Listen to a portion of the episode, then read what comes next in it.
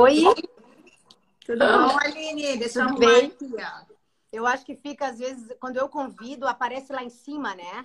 Aí eu acho que quando o pessoal entra, vai ficando para cima e acaba, às vezes, despercebido. Como é que a senhora tá? Tudo bem, e você? Tudo bom? Tudo bem.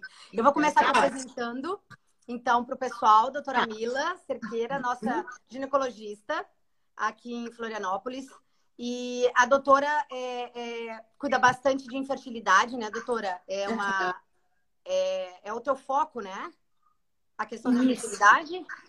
Na verdade, eu sou ginecologista e obstetra, né? No momento, eu só faço ginecologia e trabalho com infertilidade. Ah, que legal.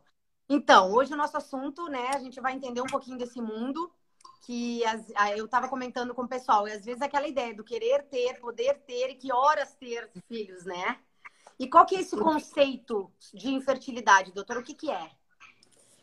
Então, inicialmente, obrigada pelo convite, Aline. É, bom, então vamos falar um pouquinho de infertilidade. O conceito de infertilidade, ele deve-se a casais que estão tentando engravidar há mais de um ano, sem o uso de qualquer método contraceptivo, com uma frequência em torno de três vezes por semana de relação sexual e sem sucesso, né? Então, tentativas de um ano, tem que começar, a partir daí tem que começar a investigar o porquê que não está conseguindo engravidar. Tá. E essa tentativa, doutora, é linkada ao dia de ovulação ou não? São dias aleatórios de tentativa ou a mulher já fazendo, já cuidando esse- esses detalhes? Na verdade, ela tem que cuidar o período fértil, né? Aquela semaninha fértil do mês. Mas um casal que tem em torno de, de relações sexuais mais ou menos de três vezes por semana já conseguiria pegar esse período fértil. Tá. Quais são as causas, então, mais frequentes da, da infertilidade da mulher e do homem? Então, a infertilidade conjugal, ela 30% das causas são devido a fator masculino, 30 a 40. Mais ou menos 40% das causas deve sim ao fator feminino e em torno de 20% das causas é um pouquinho de fator masculino e feminino, né? Quando a gente fala em infertilidade feminina, as causas mais frequentes são distúrbios ovulatórios, então ovários policísticos, é, endometriose, problemas de trompas obstruídas e algumas doenças sexualmente transmissíveis também que podem causar algumas doenças no aparelho reprodutivo feminino. E com relação à parte masculina, são doenças que podem causar alterações nos espermatozoides, né? Por exemplo, a varicocele pode causar uma diminuição na concentração de espermatozoides, na motilidade e na morfologia dos mesmos. Existem outras doenças também que podem dificultar a, a, a gestação, né? Que podem causar infertilidade masculina, como, por exemplo, homens vasectomizados, né? Não, não, na verdade, eles produzem espermatozoides, mas ah, estão com é, tem dificuldade de os espermatozoides, na verdade, eles não passam no sêmen, né? Então, Tá. através da reprodução assistida, é muito fácil de resolver isso. Homens que tiveram algumas doenças sexualmente transmissíveis também podem causar alterações nos espermatozoides. Enfim, tudo isso, hoje em dia, graças a Deus, se descoberto cedo, é fácil de tratar. E, doutora, é, fre- com tudo isso, ainda tem aquela ideia da modernidade, né? Os casais, hoje as mulheres, principalmente, acabam deixando para depois a ideia de ter filhos, é, vão adiando, né? Para questão de compromisso de trabalho, questões de idade. Como é que fica nesse quesito? A gente consegue acompanhar a ida- esse tempo, deixar para depois?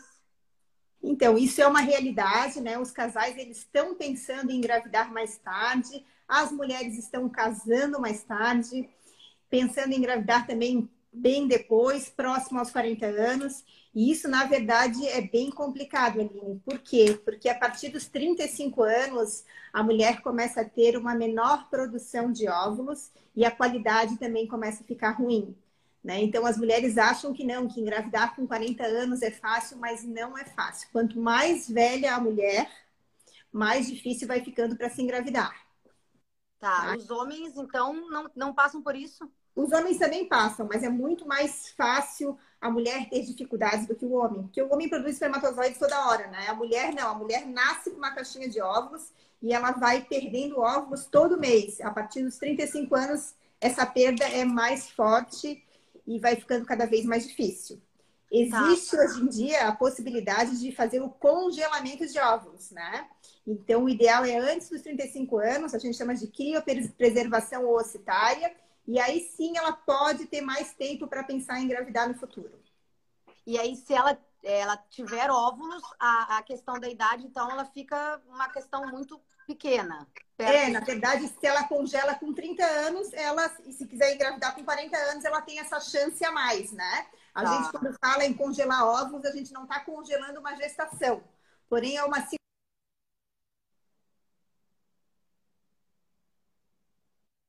Desculpa, eu recebi uma ligação. Porém, é uma segurança mais para o futuro, né? Tá. E, doutora, a questão de peso atrapalha, a questão de falta de exercícios, essa, esses, essas questões, elas também podem atrapalhar um pouco na questão da fertilidade? Desculpa, é, eu estou recebendo ligação aqui e aí está cortando o vídeo. Então, a gente sempre fala que o importante é preparar o terreno para poder engravidar, né? Então, tá. ter um peso adequado, uma boa alimentação, nem muito magra e nem muito acima do peso. Exercício físico é fundamental. Tudo isso também ajuda na qualidade dos óvulos, né? Alimentação boa, com bastante rica em fibras, rica em verduras e frutas, pouca carne, tudo isso é importante. E os tratamentos hoje, a gente consegue a, auxiliar a paciente que, tá, que tem dificuldades, né? Já está nessa tentativa. Existem vários tratamentos para auxiliar ou não, doutora? A gente ainda está restrito. Então, os tratamentos eles vão, eles podem ser simples, né? Às vezes é, é, a gente pode estimular a ovulação com o uso de medicações orais, que são comprimidos estimuladores da ovulação que ajudam a mulher a engravidar às vezes antibióticos para tratar algum problema de alguma, DS, uma, alguma doença sexualmente transmissível que está impedindo de, de engravidar também, até os tratamentos mais complexos, né? Que tem a inseminação artificial, que é um tratamento de reprodução assistida de baixa complexidade, e tem a fertilização in vitro, que né, é o tratamento mais complexo, mais moderno que existe no mundo para se engravidar e que geralmente trata a maioria dos casos, resolve a maioria dos casos. Resolve. A senhora tem uma ideia de porcentagem de pacientes, mais ou menos, que te procuraram e que tinham essa dificuldade, que conseguiram, então, engravidar, ter o bebê, tudo certinho?